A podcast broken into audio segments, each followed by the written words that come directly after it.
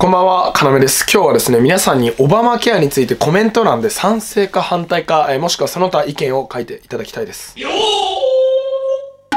はい、今日は次期大統領と言われているバイデン大統領が拡充、そして推進していく目玉政策、オバマケアについて解説していきたいと思います。えオバマケアにはですね、メリットもありますが、もちろんデメリットもあります。オバマケアを、まあ、支持する民主党、そしてオバマケアを反対とする共和党、えアメリカ国民がですね、こう2つに割れてしまう理由をできるだけ公平に今日はやっていきたいと思います。えまずはニュースを読み上げます。時事通信から、米大統領選で勝利を確実にした民主党のバイデン前副大統領は10日、新型コロナウイルス対策に次ぐ優先課題として同党のオバマ前政権が国民皆保険を目指して導入した医療保険制度改革法オバマケアの拡充に取り組む方針を表明した。はい、そもそもオバマケアとは何か、え元大統領、オバマ大統領が提唱し、実施してきた国民皆保険制度のことです。まあ、オバマケアって書いてありますけど、国民皆保険制度と覚えてください。その名の通り、国民全員が医療保険に強制的に加入しなければならないっていう制度なんですね。2014年、オバマ大統領の時にこの、え、オバマケアが施行されましたが、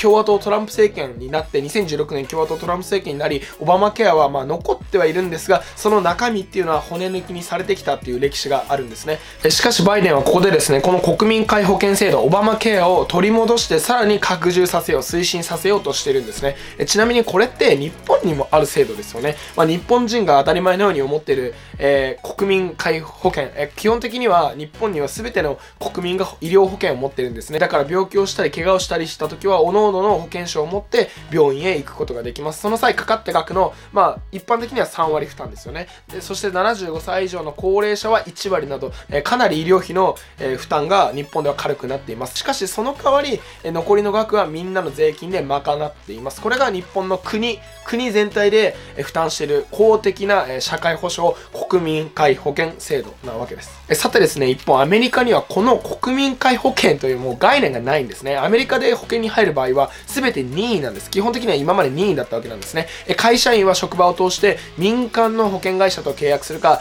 まあそうではない、えー、事業主など会社員ではない人は自分で民間会社と契約する必要があるんですね。えアメリカの保険というのは国ではなく基本は民間の保険会社がやっているものだよとまず認識してください。はい、アメリカにはこのような大前提があるんですが、一応ですね、限られた人たちに、え公的保険というのもあるんですね。それが65歳以上の高齢者、そして障害を持つ方が加入できるメディケア、そして低所得者のメディケイドなんですね。アメリカの保険は任意で加入する民間保険と限られた人向け、限られた人向けのちょっと審査が厳しい高齢者や障害を持つ方の限定のメディケア、そして低所得者のためのメディケイド、こういう体系になってるんですね、アメリカの保険制度っていうのは。ではですね、2014年、オバマは当時、アメリカの何が問題でオバマケアというのを推進したのでしょうか。その問題とはですね、無保険者です。無保険者。つまり保険に入ってない人の存在なんですね。アメリカはですね、以前から無保険者が全国民の16%、5000万人いたんですね。しかし、オバマケアを施行したことことによって、えー、低所得者用のメディケイドの加入対象が緩和され、公的保険に入れる人が増えることになりました。えさらにですね、オバマのオバマケアっていうのはですね、保険に加入しない人に罰金を取ることにしたんですよ。つまり、オバマケアというのは、入ってない人にもう罰金取るぞって言ってる、えー、法律なんで、医療保険の加入っていうのも義務、そういう政策だったんです。民主党政権、オバマ政権は2014年、このオバマケアを推し進めた結果、えー、無保険者っていうのはアメリカで2900万人まで減りました。えさてですね、次期大統領と言われているバイデンもこのオバマケアを拡充していきます。しかしですね、共和党は以前から、そしてこれからもこのオバマケアに、えー、断固反対です。そしてまあ、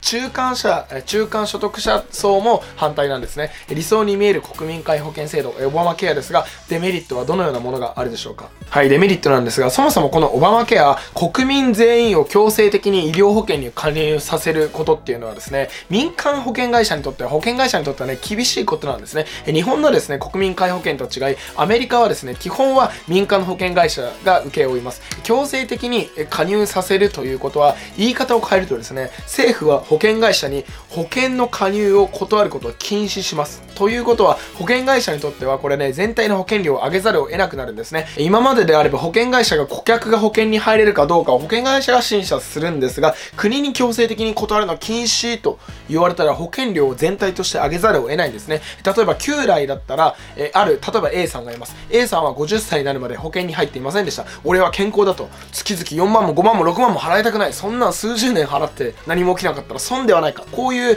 考えの持ち主だったんですね。しかしですね、51歳の誕生日を迎えた A さんなんですが、肺炎にかかってしまいました。しかし、今まで保険に入ってなかったので、手術を受ければ、病院で手術を受ければ全負担で高額請求が来ることが予想されます。そこで A さんは保険会社に書き込みます。今から保険入らせてください。保険料払うから手術の時とか補助頼むわ。はい。こういうわけですが、皆さんお分かりの通り、これで険会社がイエス、どうぞ入ってください。っていうのはありえません。え彼らはですね今更病気になった人をこうやってどんどん入れてしまえば支払う保険金の方が多くなってしまい倒産してしまうんですね。え今までだったらこういう A さんみたいな人は拒否ってたわけなんです。ただそれは、えー、言っちゃえば、まあ、A さんにとってもこれが自由意志の選択ですよね。良くも悪くもこれが自由には責任が伴う自由の本来の考えなわけです。えしかしですねこのオバマケア国民に強制加入させる政策ですからもちろん保険会社に圧力をかけます、えー、先ほど言ったようにアメリカが国民アメリカ国民が入りたいって言ったら断るな、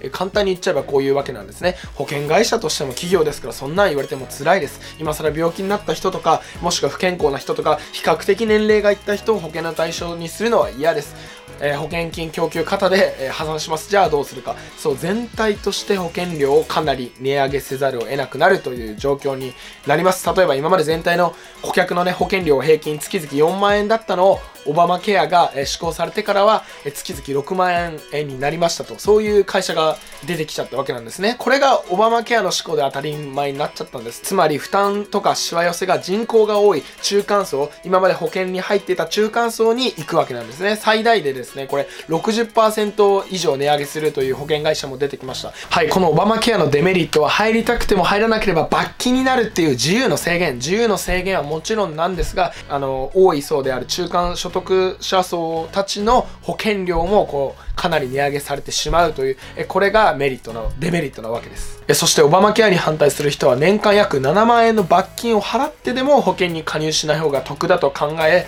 加入しない人ももちろんいます。確かにですねこの国民皆保険制度のオバマケア社会保障社社会福祉の面から見たらグッド。ですがその一方実質大増税そして自由の意思私有財産の観点から見たらバッドといったところでしょうか。皆さんはこのオバマケアどう思いますか？え今日はコメント欄で皆さんのオバマケアについて、え賛成か反対かもしくはその他の意見を、えお書きください。皆さんの意見を参考に僕もこれから勉強していきたいと思います。はい今日もご清聴いただきありがとうございました。動画投稿の励みになるので皆さんチャンネル登録とあとグッドボタングッドボタンお願いします。明日も日本の誇りを取り戻す。